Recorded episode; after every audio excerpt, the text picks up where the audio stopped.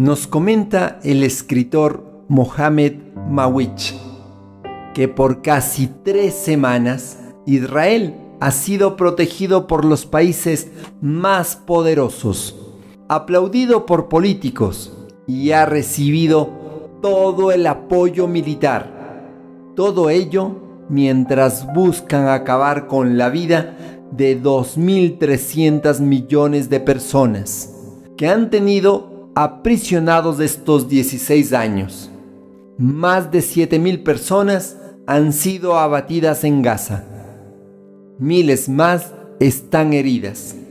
Un número incalculable yacen todavía bajo los escombros. Es momento de recuperar la paz.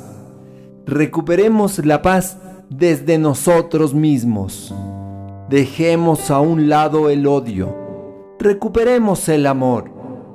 Olvidemos, perdonemos, reconciliémonos. Te acompaña Mario Tapia Hernández y nuestras familias.